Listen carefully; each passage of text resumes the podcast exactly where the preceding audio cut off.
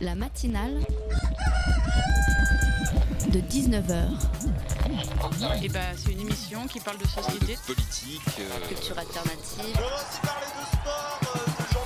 et l'actualité en règle générale. On va peut-être parler des corbeilles à On va linge pas en osier d'Auvergne. voilà, il y aura, il y aura des invités. Sociologues, des invités chercheurs. Les invités ne diront que des choses intelligentes. Ça va peut-être s'étriper un peu de temps en temps, mais La matinale de 19h, du lundi au jeudi jusqu'à 20h sur Radio Campus Paris. Le 20 janvier, dans trois jours exactement, ce sera terminé pour Obama. Après huit ans de présidence, des images mémorables et quelques cheveux blancs, c'est son rival Donald Trump qui entrera dans le fameux bureau ovale. Depuis quelques jours, c'est la grande nostalgie. On se rappelle des meilleures photos avec Obama, des meilleurs discours d'Obama, des meilleures déclarations d'Obama. On a même des films à faire pleurer pour dire combien ce président, quand même, fut incroyablement génial et cool.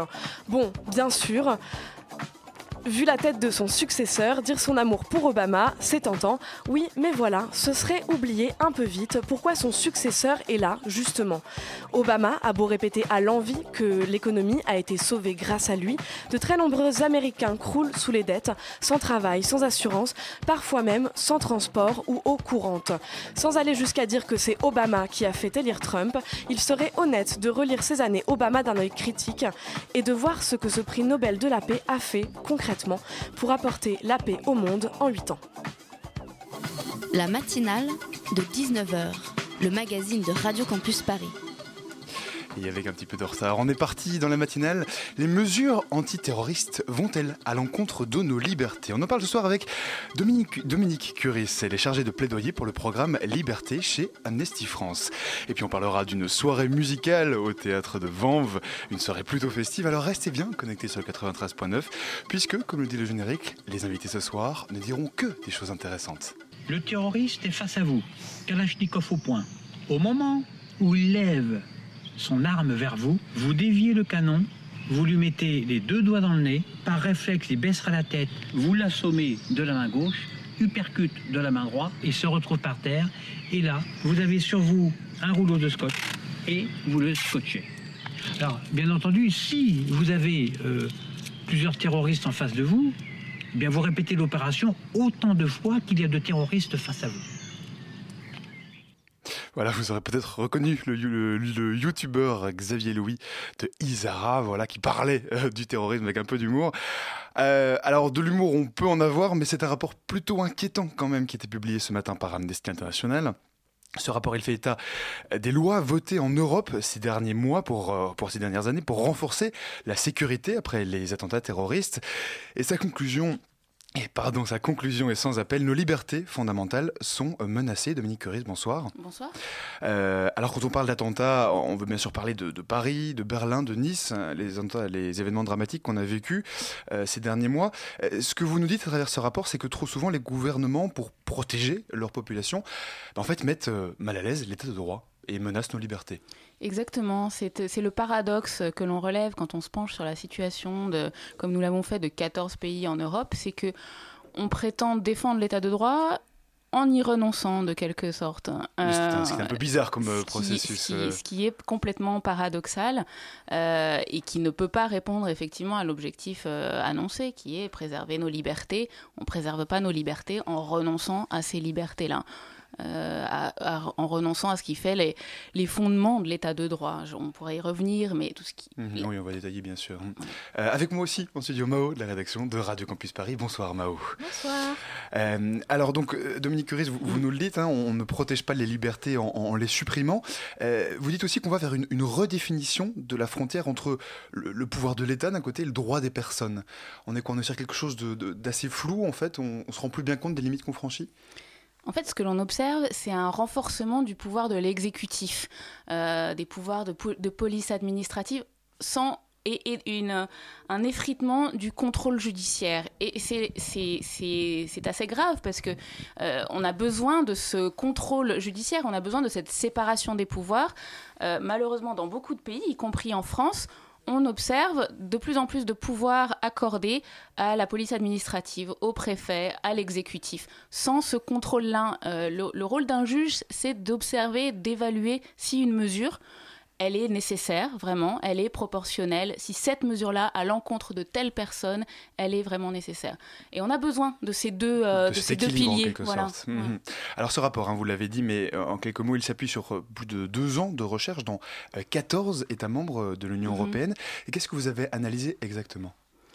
C'est ce que nous avons analysé, c'est cette tendance-là de renoncement petit à petit à un contrôle, à une séparation des pouvoirs, un renforcement de l'exécutif au nom de la prévention, au nom de la sécurité. Donc effectivement, c'est des objectifs qui sont louables. On veut tous être en sécurité, mhm. on veut tous prévenir de futures attaques, mais c'est pas en, nécessairement en accordant plus de pouvoir aux services de police, aux services de renseignement exclusivement, sans ce contrôle-là qu'on va, qu'on va y arriver. Donc finalement, on normalise ce qui devrait être l'exception. Mhm. Alors ma question était plutôt, vous avez analysé les dispositions concrètement qui ont été prises par les gouvernements, mhm. les, le cadre légal en quelque sorte. C'est sur ça que vous êtes oui, euh, on, a observé le cadre légal. Dans certains pays, on a pu aller un petit peu plus loin, notamment en France, puisqu'on avait, on a, on a pu euh, euh, documenter la mise en œuvre de l'état d'urgence, notamment, et ses effets dans la vie des personnes. Donc on a étudié la loi, mais aussi son application. Mmh. Mao. Oui, alors vous venez de parler de normalisation. Euh, effectivement, euh, juste, juste après que vous avez, terminé euh, ce rapport en décembre, l'état d'urgence en France a été prolongé une cinquième fois. donc, vous, enfin, Amnesty se positionne vraiment pour l'arrêt de l'état d'urgence. Est-ce que, du coup, est-ce que si on arrête tout, est-ce qu'il n'y a pas le risque de voir finalement certaines mesures inscrites dans la loi? Est-ce que finalement l'état d'urgence renouvelé continuellement, c'est pas euh, un moindre mal pour que les choses ne s'inscrivent pas dans la loi et que ça reste un état d'exception? Et ça reste un état d'exception s'il a une fin. Euh, mm. Si cet état d'urgence se pérennise, c'est plus un état d'urgence. Et ça devient un état, une urgence permanente n'est plus une urgence. c'est un peu cruel d'ailleurs. Hein. Vous, citez, euh, vous citez euh, dans le rapport François Hollande qui, en juillet 2016, donc un petit peu avant les attentats de Nice, disait on ne peut pas prolonger l'état d'urgence éternellement, ça n'aurait aucun sens. Ils se sont un peu retrouvés quoi, coincés, nos, nos gouvernements? C'est un peu ça que. C'est étrange parce que finalement, beaucoup de monde s'accorde à dire qu'il ne faut pas pérenniser l'état d'urgence, y compris, le, président, de la République. Et pourtant, il, se, il est renouvelé.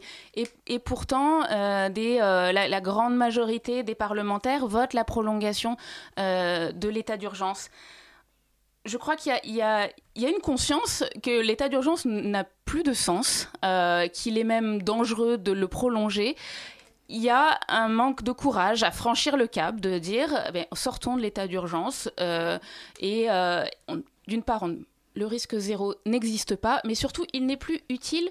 Voilà, ce que l'on fait aujourd'hui avec l'état d'urgence, qu'est-ce que l'on pourquoi se priver du contrôle d'un juge aujourd'hui? Mais personne, oh, oh, personne, c'est pas vrai, mais pas assez de parlementaires ont le courage d'aller jusqu'au bout de ce raisonnement-là. Et est-ce que au-delà des parlementaires, euh, il faudrait pas essayer de faire comprendre aux citoyens, en fait, euh, enfin, l'importance d'arrêter l'état d'urgence, parce que l'idée souvent chez les gens, c'est de dire euh, j'ai rien à me reprocher, donc finalement, ça me touche pas et euh, allons-y. Euh, sauf qu'on a bien vu qu'il y a des perquisitions domicile, des initiations à résidence qui sont complètement arbitraires. Mm. Et du coup, comment faire comprendre aux gens que ça peut les toucher euh, très personnellement? Ouais, je, suis bien d'accord qu'il y a un gros travail de, sensibilisation à faire et de de déconstruire ce que l'on nous présente souvent de façon très résumée, bah, c'est l'état d'urgence ou c'est le terrorisme? si vous êtes contre l'état d'urgence, bah, vous êtes des complices du terrorisme. Mais, mais, mais, mais qu'est-ce que, en quoi est-ce que avoir le contrôle d'un juge avant de prendre une mesure répressive à l'encontre d'une personne, de s'assurer que l'on soupçonne réellement cette personne de, fait, de délit ou d'être en train de préparer quelque chose de grave, en quoi est-ce que c'est grave, en quoi est-ce que ça met en jeu euh, notre sécurité? Et je pense qu'il est effectivement très important de se rendre compte qu'aujourd'hui, on donne des pouvoirs à la police, au préfet, de prendre des mesures sur la base d'informations, d'éléments de preuve qui n'en sont pas, parce que ce sont des éléments des services de renseignement euh, qui permettent pas de se défendre et de contester les informations qui sont notées sur ces feuilles blanches, ces notes blanches qui sont ni sourcées ni datées mais qui permettent de justifier de maintenir quelqu'un en assignation à résidence, de, que cette personne-là ne puisse plus travailler, ne puisse plus sortir de chez elle euh, le soir, doivent se rendre euh, trois fois par jour au commissariat de police. C'est quand même très intrusif. Ça pourrait se comprendre si on soupçonne euh, une personne d'être avoir vraiment d'être sur le point de commettre quelque chose de grave. Mais mhm. ça n'est pas le cas aujourd'hui. Sinon, des procédures judiciaires seraient ouvertes à l'encontre de ces personnes-là. Aujourd'hui, il y a encore 62 personnes qui sont assignées à résidence dans le cadre administratif. Mhm. Oui, vous, pensez, vous parlez de, de crime de, de, du fameux crime de pensée euh, d'Orwell euh, dans son livre 1984. Donc, des personnes qui peuvent être poursuivies pour des actions que, qui, en fait, ont un lien très faible euh, avec leur comportement ou leurs actions réelles. ça, c'est aujourd'hui, ça se passe en France, on est dedans. Ça se passe en France, effectivement, c'est ce qu'on a vu pendant, pendant l'état d'urgence. On a vu des personnes qui étaient visées ou bien par des assignations à résidence ou bien par des perquisitions parce que, euh, ou bien elles étaient militantes dans un mouvement écologiste, dans un mouvement social. Alors vous évoquez effectivement mais aussi les... parce qu'elles fréquentaient une mosquée qui n'était pas euh, dans. Mmh dans ce que l'on estime acceptable en termes de, de pratiques religieuses, mais est-ce que c'est le rôle de l'État d'estimer ce qui est acceptable ou pas en termes de pratiques religieuses, ou est-ce que l'État doit s'attacher au fait que l'on reproche ou pas à une personne? Mhm. Et voilà où on en est actuellement. Aujourd'hui, il faut être inquiet pour vous de, de la situation dans laquelle euh, on se trouve en France et en Europe? Oui, oui, on est, on inquiet. Euh, on est inquiet parce que ça laisse des traces qui est en train de se vivre euh, aujourd'hui. Ça laisse des traces dans la vie des personnes qui sont directement affectées, mais ça laisse des traces également dans le système de justice, dans le système pénal français, qui est affaibli chaque jour quand on renonce petit à petit à la présomption d'innocence, à la procédure équitable.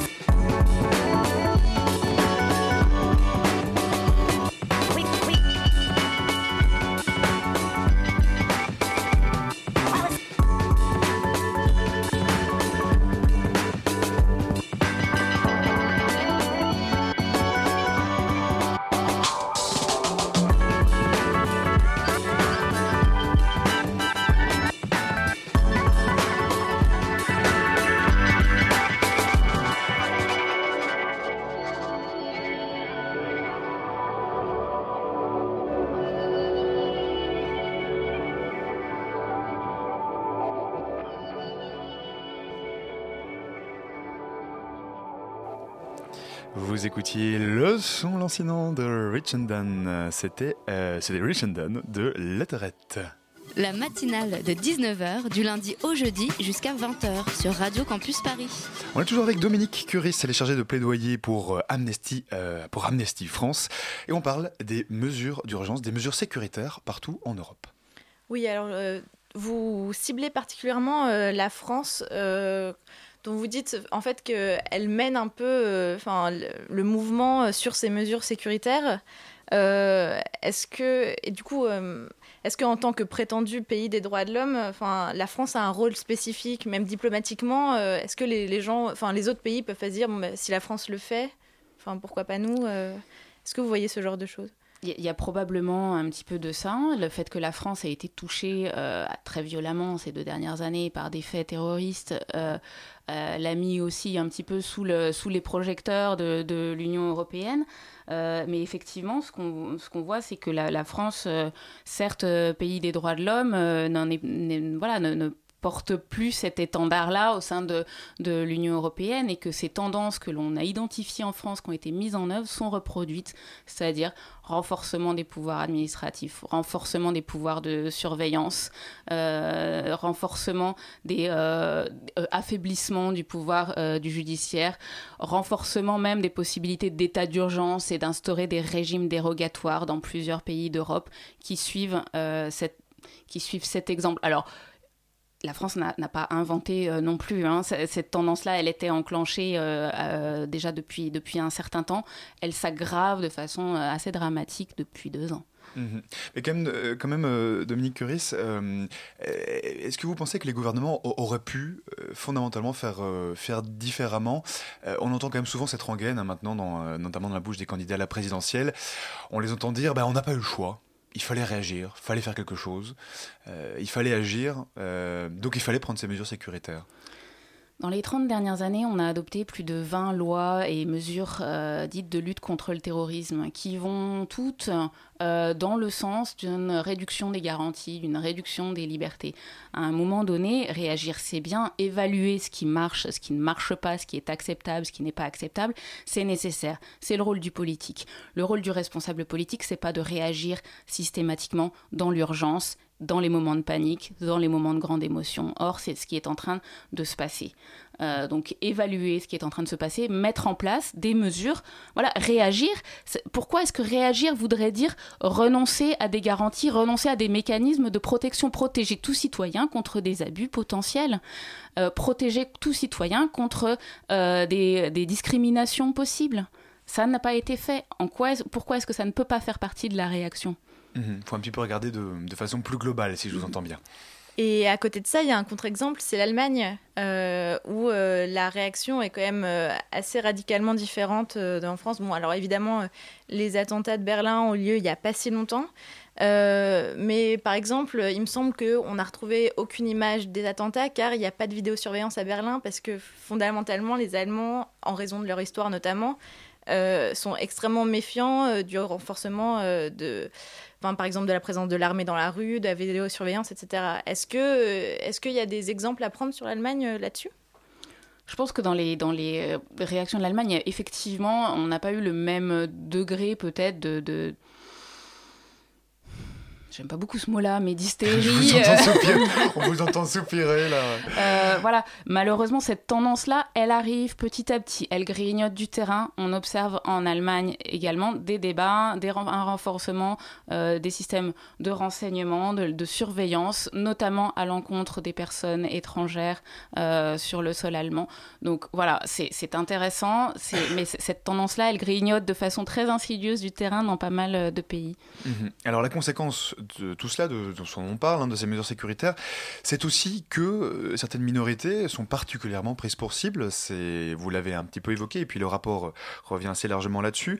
Euh, vous parlez notamment des communautés musulmanes, et puis des réfugiés aussi. ce qu'on voit concrètement, ce que vous constatez à Amnesty International, Amnesty France, ce sont davantage de discrimination, davantage de comportements de rejet, d'exclusion?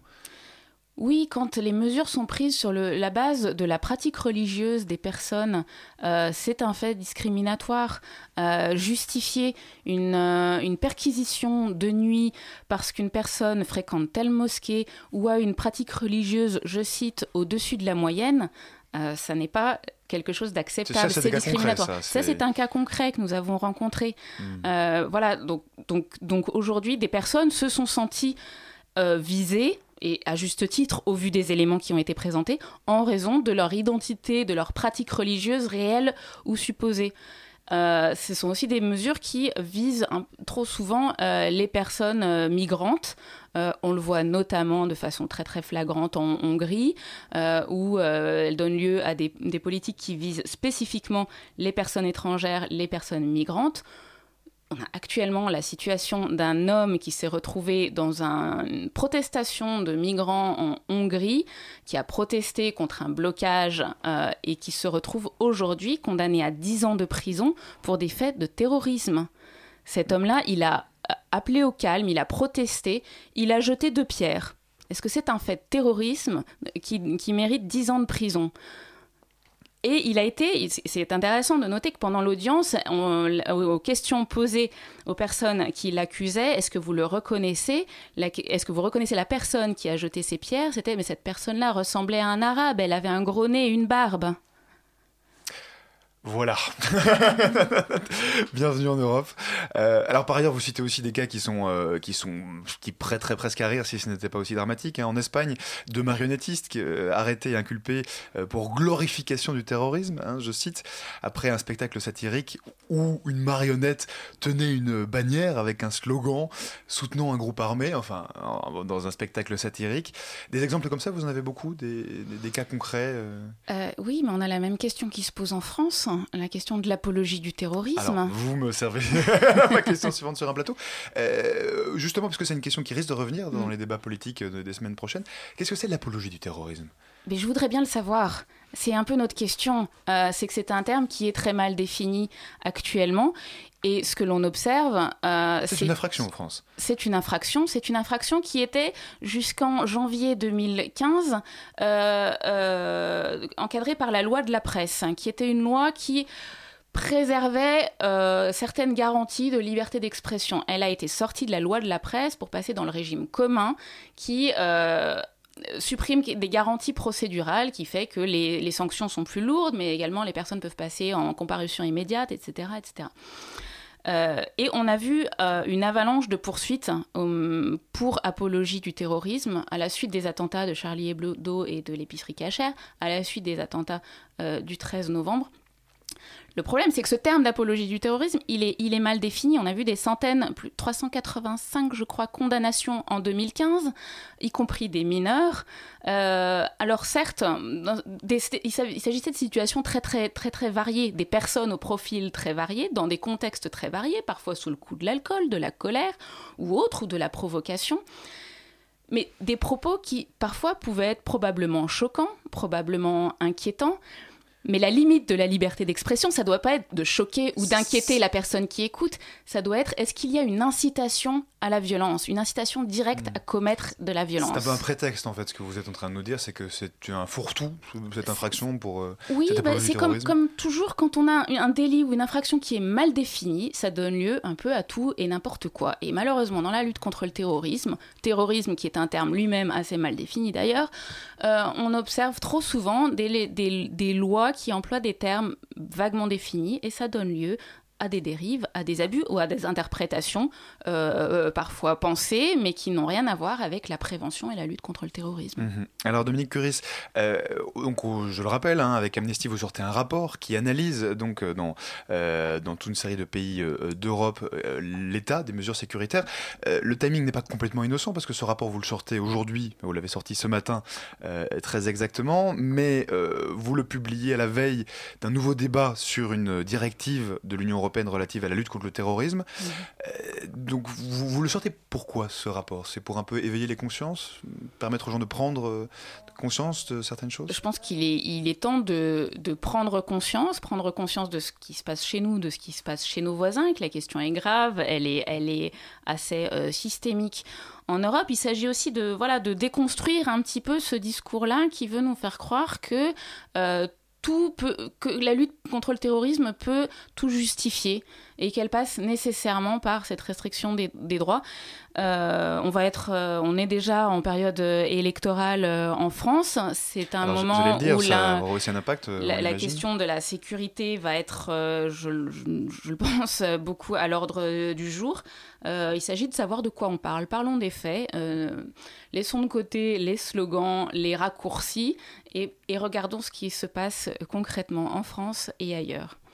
Et du coup, euh, voilà, pour nos auditeurs, que peuvent faire les gens pour euh, éveiller les consciences aussi? Est-ce qu'il il y a des pétitions à signer? Est-ce qu'on peut aller voir son député pour lui en parler? Euh, Qu'est-ce que vous conseillez? Oui, alors effectivement, je vous parlais de cet homme euh, hongrois qui est actuellement en prison, de cet homme pardon syrien qui vit à Chypre, qui est résident à Chypre, mais qui est actuellement emprisonné euh, en Hongrie.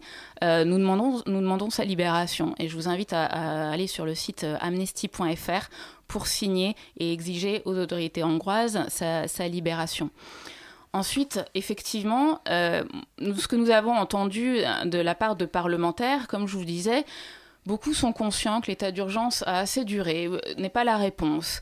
Euh, mais il y a cette crainte d'assumer ce positionnement jusqu'au bout face à un électorat qui est présenté comme euh, euh, Ayant peur, ayant et, et étant favorable à ces mesures-là. Et je pense qu'il est important que les parlementaires entendent de leurs concitoyens qu'on ne peut pas tout justifier au nom de la lutte contre le terrorisme. L'état d'urgence est prolongé jusqu'en juillet. Qu'est-ce qui va se passer en juillet s'il y a une nouvelle proposition de prolongation de l'état d'urgence? C'est maintenant qu'il faut aller voir son parlementaire. Enfin, ce ne sera pas les mêmes parlementaires, mais il va falloir aller les voir et leur dire non, pas en mon nom. Euh, ne votez pas ces mesures-là en mon nom. Euh, on ne peut pas tout justifier, encore une fois, et je tiens à mes libertés, je tiens à un système de justice qui marche, je tiens à être protégé contre les discriminations, je tiens à la présomption d'innocence, à la procédure équitable, à ce qui fait euh, l'état de droit. Hum, Et ça, vous allez continuer à le rappeler, euh, Dominique Curis, dans les prochains mois, au cours de, de la campagne présidentielle On continue à le rappeler, évidemment. On l'a rappelé aujourd'hui avec le rapport qui a été envoyé à tous les parlementaires. On leur, euh, on leur euh, rappellera, mais on le rappellera aussi. euh, voilà, on va les prochains mois être assez présents pour essayer de parfois de décoder et d'apporter un regard différent des discours souvent trop simplistes et manichéens euh, dans le discours public. Merci beaucoup, merci beaucoup Dominique, Merci Dominique. Curis d'être venu parler ce soir et d'avoir fait un appel un peu de complexité dans le débat public. Merci à vous.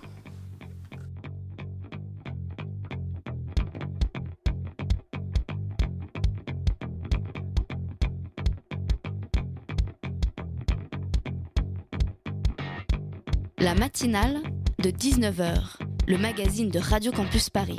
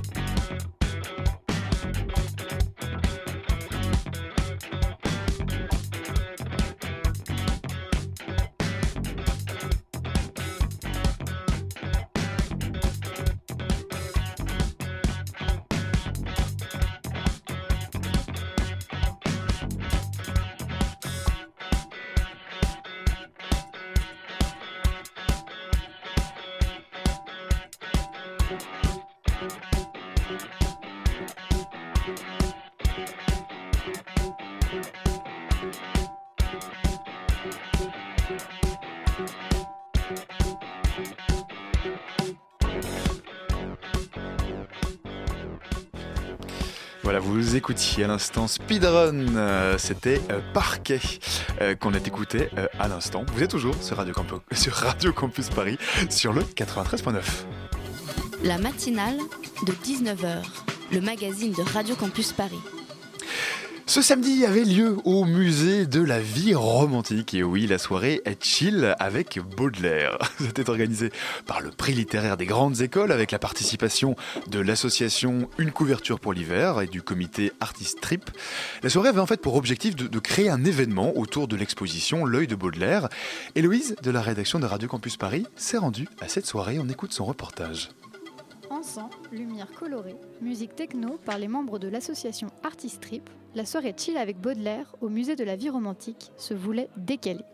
Rachel Paumet, secrétaire générale du prix littéraire des grandes écoles, nous explique. Le but, c'était vraiment euh, euh, voilà, d'organiser une soirée autour du thème euh, d'un Baudelaire moderne, parce que Baudelaire, à son époque, était moderne et suscitait...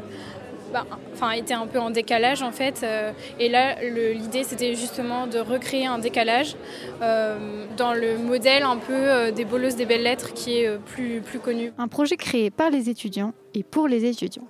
Théo Bélanger, président du PLGE. On voulait faire vraiment une soirée pour les étudiants donc, et par aussi les étudiants. Tous les organisateurs de cette soirée sont des étudiants. Le DJ du collectif Artist Trips sont des étudiants. UCPH est une association étudiante. À l'intérieur du bâtiment, les tableaux des peintres qui ont inspiré Baudelaire ou que celui-ci a évoqué dans ses critiques. L'objectif est pour chacun de confronter les œuvres à ce que l'artiste en dit. Jérôme Farigoul est le directeur du musée et commissaire de l'exposition L'œil de Baudelaire. On ignore souvent que Baudelaire a, été, a commencé comme critique d'art et on a souvent tiré Baudelaire vers la, modernité. Euh, sur le plan littéraire, c'est évident avec la- l'emploi des petits poèmes en prose et vraiment une sorte de systéma- systématisation de cette nouvelle forme euh, de poétique. Euh, en revanche, on a souvent dans cette idée-là euh, tiré Baudelaire vers la modernité picturale parce que, ami avec Manet, ami avec Courbet, et en fait, l'idée, c'était un peu de, réévaluer ce qu'est cette, rigueur baudelairienne et se rendre compte qu'en fait, de Courbet et de Manet, même s'il les fréquente, il en dit relativement peu de choses, et qu'en revanche, il parle de beaucoup d'autres artistes. Et souvent, comme il essaie d'émerger sur la scène littéraire, l'enjeu, c'est non pas de parler des peintres extrêmement célèbres dont tout le monde parle, mais justement des peintres, des peintres, les plus des peintres plus secondaires, dont personne ne dit rien, parce que justement, lorsqu'on est un jeune critique, il faut faire émerger les peintres de demain. Les organisateurs ont voulu créer un contraste jusque dans la mise en scène de l'exposition. Les lecteurs présentent les tableaux dans un langage moderne. Ce groupe de femmes, euh, ce qu'on peut remarquer sur ces femmes, c'est qu'elles sont serrées euh, les unes contre les autres comme si elles étaient dans le métro à 19h, tu vois, genre bordel de ouf, ça pue la, ça pue la transpiration, t'es complètement serré, tu peux pas bouger. Et en fait, ce qui se passe, c'est que elles sont euh, téléportées du métro 13 jusqu'à ici dans la forêt. Elles sont complètement paumées, les meufs, complètement foncées elles aussi. Il y a un cierge, on se demande ce qu'il a pu allumer, tu vois, je pense qu'il allumait des pompes rejoint sa mère. Et ce qui se passe en fait, elle se trouve là dans la forêt. Et le gros, ce qu'il va donner comme interprétation, c'est qu'il dit qu'en réalité, on peut trouver Dieu à chaque coin euh, de rue. Là où on a envie de trouver Dieu, on le trouvera. Des visiteurs nombreux, mais parfois mitigés face à l'ambiguïté de l'événement. Rien ne me, rien ne m'a ébloui ni fasciné. En revanche, je trouve que c'est agréable de revoir des, des phrases qui sont euh, célèbres ou de se rappeler de, de bons souvenirs de lecture. Et ça, c'est très chouette. Ça se veut tu- très démocratique et très euh, parler populaire, etc. Et au final, euh, c'est une population euh, bien friquée parisienne qui est là. Du coup, c'est ça qui est assez rigolo à, à voir. Voilà. Je pense qu'on découvre Baudelaire sous un autre angle et euh, c'est ce qui m'a euh, poussé à venir en fait, ce qui rendait euh, l'exposition plus attrayante par rapport à d'autres expositions. Cette soirée me permet cependant de mettre en lumière l'exposition L'œil de Baudelaire et de la faire connaître à un public plus large. Une opération que nous avions déjà initiée l'année dernière de, autour de l'exposition Visage de l'effroi, de mettre en place une opération, une soirée euh, pour un public qui, c'est vrai, est moins fréquent en nos murs, même s'il vient régulièrement, c'est-à-dire un public plus jeune, plus étudiant. L'exposition sera visible jusqu'au 25 janvier au musée de la vie romantique. Et le reportage d'Héloïse est à réécouter sur le site de Radio Campus Paris, radiocampusparis.org.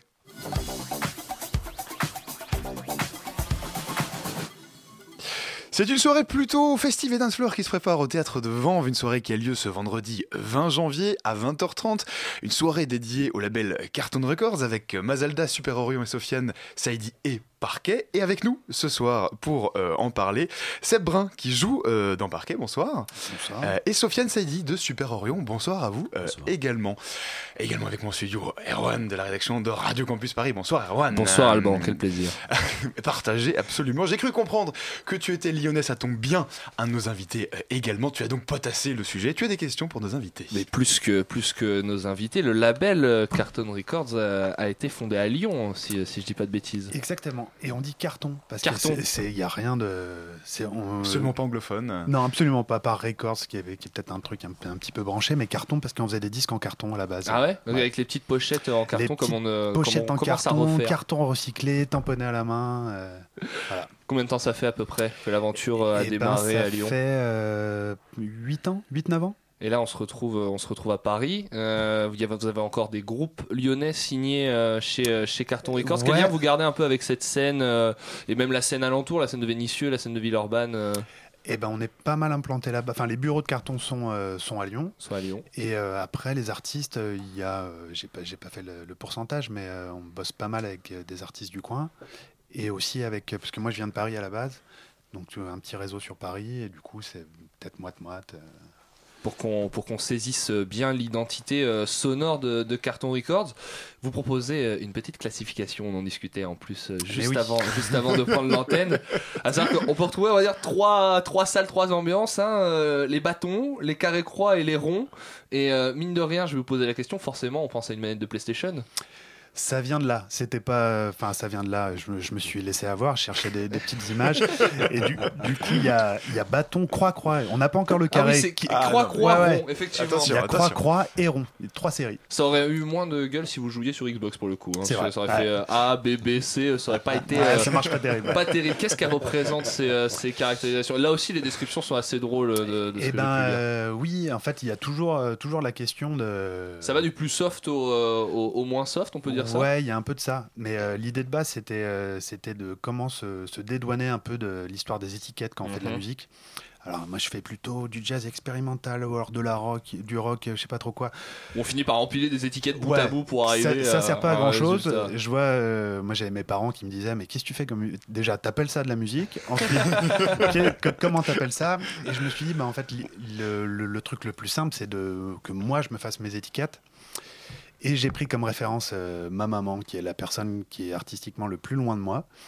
Et, euh, et en fait, chaque fois qu'il y avait un, nouveau, un nouvel artiste, je lui disais, mais com- comment tu vois ça? Et les, les trois séries, alors deux têtes, je sais pas si je vais réussir, mais euh, euh, Bâton, c'est tout ce qui est un peu rock, folk. Tout ce qui va sonner peut-être un peu plus rétro aussi? Ouais, enfin, qui est dans cette dans, dans, dans, dans l'histoire du rock et un peu un peu un peu des chansons. Et le, petit texte c'est rock folk et toutes les musiques que ma mère qualifierait de trop fortes, mais lui rappelant sa jeunesse. Croix Croix, c'est les trucs un peu plus expérimentaux, donc c'est XP, Noise et toutes les musiques que ma mère n'écouterait pas du tout. Et Rond, c'est euh, toutes les musiques sur lesquelles vous pourriez étonnamment retrouver ma mère en train de se déhancher en fin de soirée. Dans et là, c'est euh, l'image, on a l'image en tête, c'est foutu. avec son petit bichon, elle a un petit Ah, en plus, bon, on va saluer et la maman et, et le bichon si, si elle nous écoute.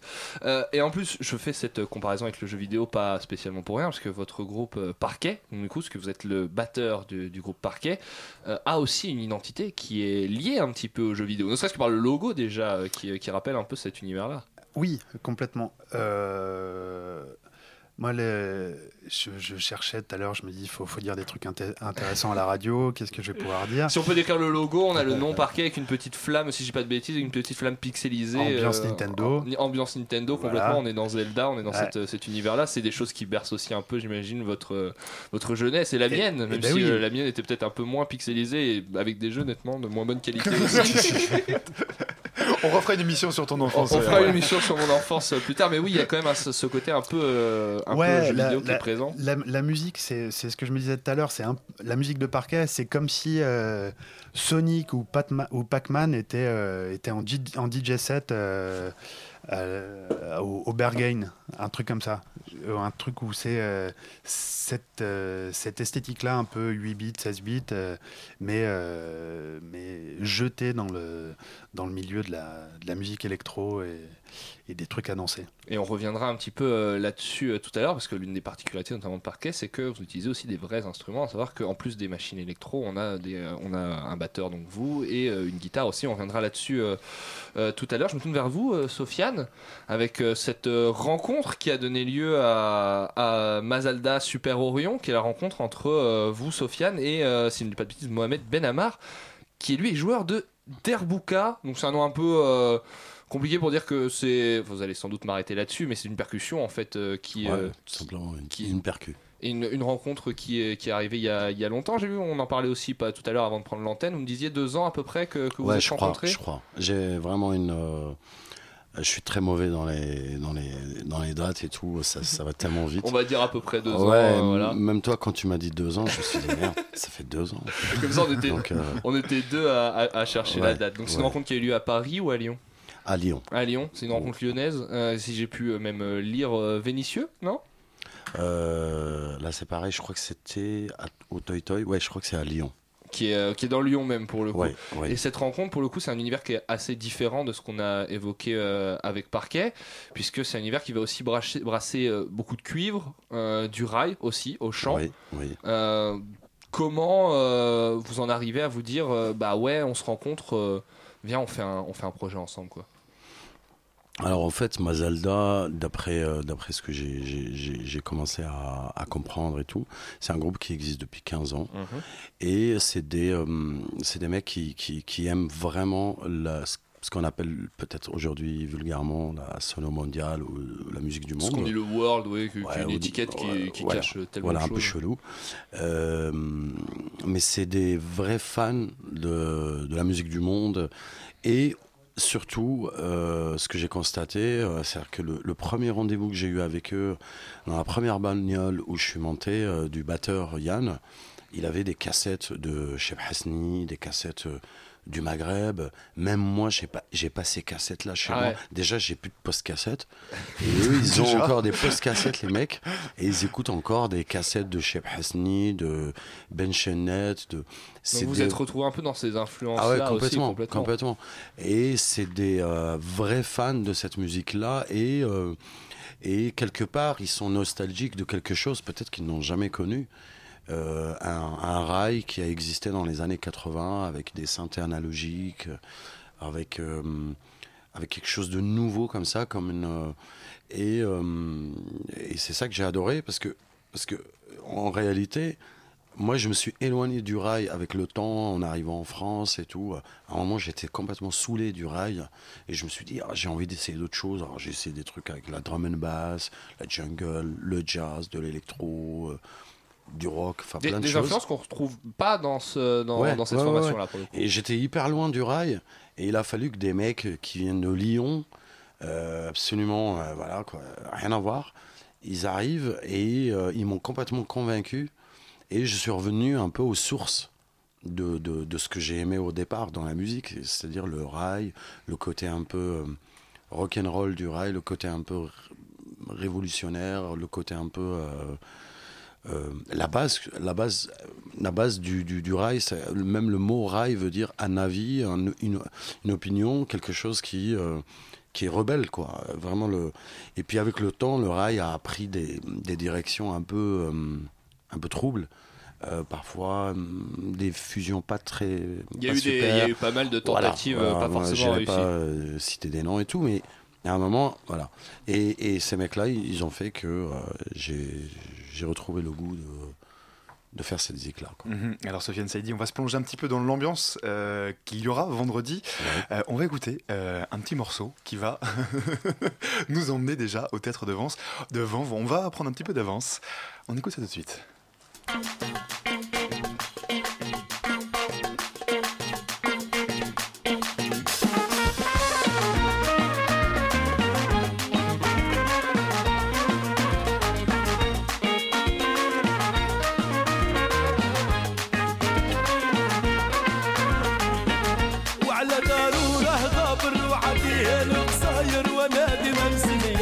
تشوفي غيروك واشقتك ديما تبعه. هيا ولا زال لا طلع. شوفي غيروك واشقتك ديما تبعه. هيا ولا زال لا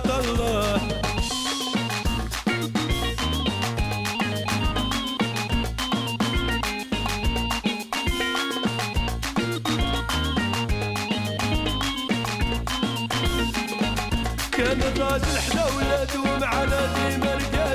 يداولك سالفة شوفي غيرو واش قدك ما تبع. هيا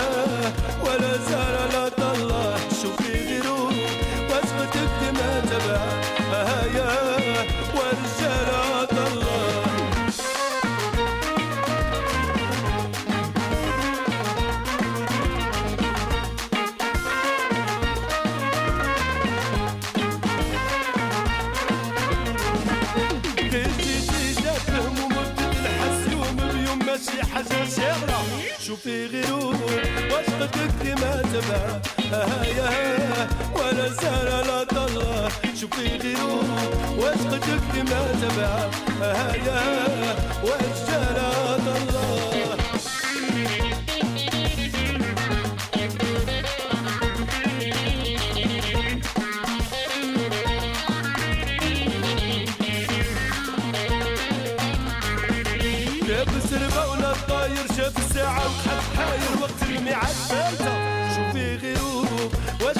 بما تبا هيا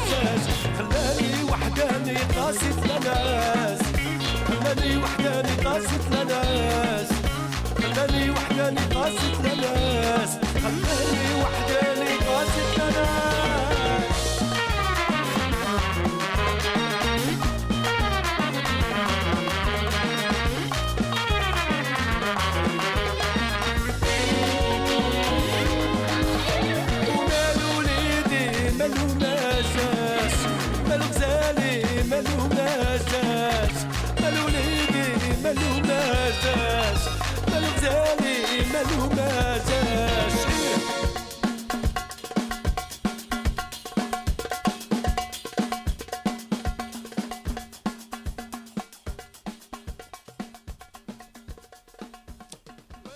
Alors c'était Chou Ferrero de Najat Attabou, une chanteuse marocaine. Et voilà. La matinale de 19h.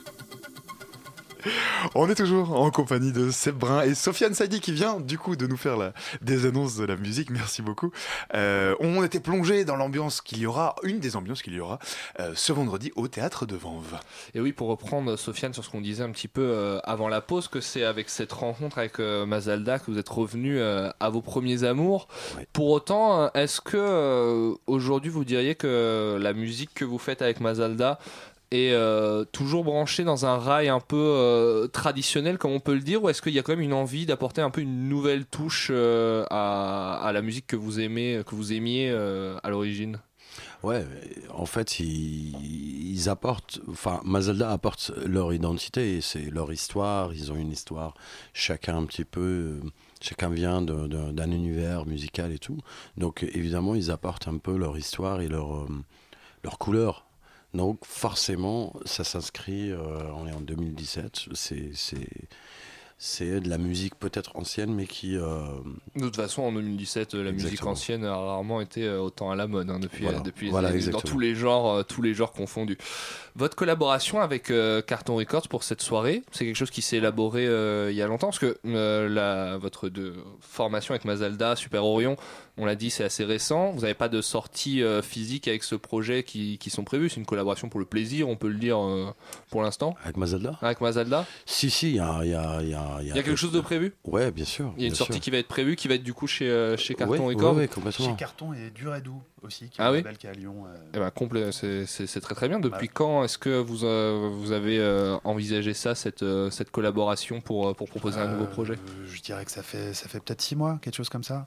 Je sais, je sais plus quand vous avez enregistré, mais euh, là, là le- il y a un titre euh, ou un clip qui va sortir pour Ouais. le printemps Ouais. et, euh, et un trois titres euh, après l'été. Eh ben, qu'on vous, qu'on vous conseille, chers auditeurs, de suivre euh, forcément. Comme on l'a évoqué, vos deux univers musicaux sont assez éloignés, on peut dire ça? Que le- vous- il y a quand même une, euh, une- vous voyez une proximité euh, entre les deux? Euh, moi, j'en vois une. Après, je connais pas un peu, enfin, je connais pas très bien l'histoire du rail, mais moi, c'est la notion de danse. euh, La notion de danse Ouais, ça- Ouais. Ça, se rejoint là-dedans. qui est très présente chez Parquet, notamment par ce côté euh, boucle euh, qu'a votre, euh, qu'a votre musique, euh, en tout cas sur, sur piste, parce qu'on peut vous écouter notamment, vous étiez aux Nuits Sonores il y a deux ans, si je dis pas de Il y a deux ans, c'était notre premier concert. ouais. Premier concert aux Nuits Ouais. Sonores, et du coup on peut écouter ça euh, sur SoundCloud, il y a des, il y a des petits extraits que, que vous avez mis en Ouais, ligne. mixé, mixé par ma pomme de manière assez à la hache. Et du coup, on entend bien ce côté euh, boucle qu'on imagine dans une musique euh, un peu euh, faite euh, par, euh, par machine, et en fait, pas tant que ça finalement, parce Et que si vous avez des tout, en claviers, fait. et même pas du tout, Ouais. parce que vous- donc, vous, vous êtes batteur, et en plus de ça, vous avez un guitariste, un Deux clavier- guitaristes. deux guitaristes, un claviériste et un bassiste. Et un bassiste. Et un bassiste, du coup. Est-ce que euh, le fait de, de produire ce son euh, qui, euh, qui s'apparente à ces références un peu plus électroniques en étant dans une configuration avec un groupe qui a des, instruments, ça vous apporte aussi une liberté un peu en live euh, qu'on qu'on aurait moins avec, avec des machines Euh, ouais, il y a une liberté, mais je pense qu'elle est. J'ai l'impression quand il y a un, DJ qui fait, qui fait un DJ set dans une boîte ou n'importe où, il est, il est maître absolu de la musique et il peut décider à tout moment de, de relancer, enfin de lancer le- la partie d'après en fonction du public.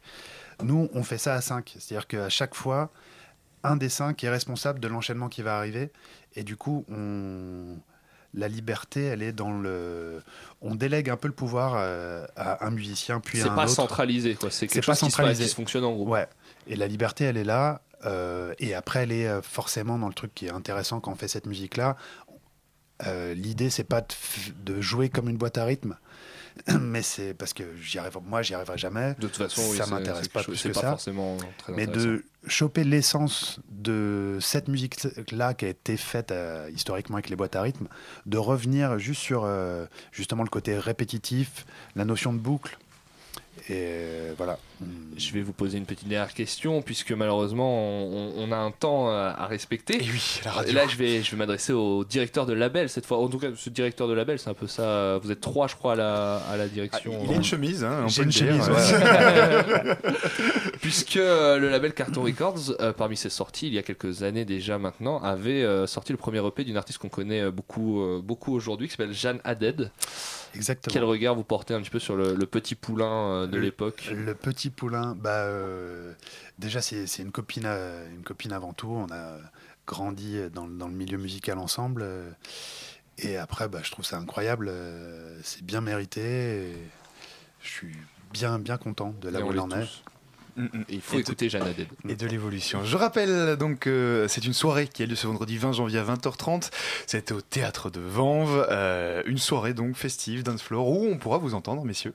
Euh, merci d'être euh, venus Merci nous parler. Et Sofiane, je dois vous le dire, Merci beaucoup. vous avez une voix de radio extraordinaire.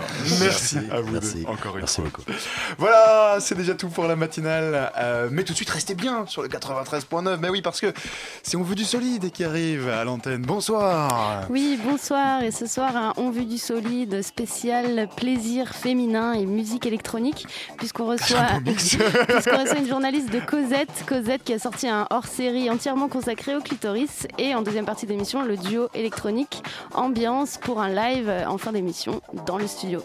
Que des choses formidables donc restez bien connectés, nous on se quitte. Merci à Mickaël qui est à la réalisation ce soir, merci euh, à Elsa, merci à Marion grâce à qui cette émission a lieu tous les soirs. Vous pourrez réécouter cette émission en podcast d'ici quelques minutes sur le site de Radio Campus Paris, radiocampusparis.org. Nous, on se retrouve demain à 19h. Bonne soirée à tous, vive la radio.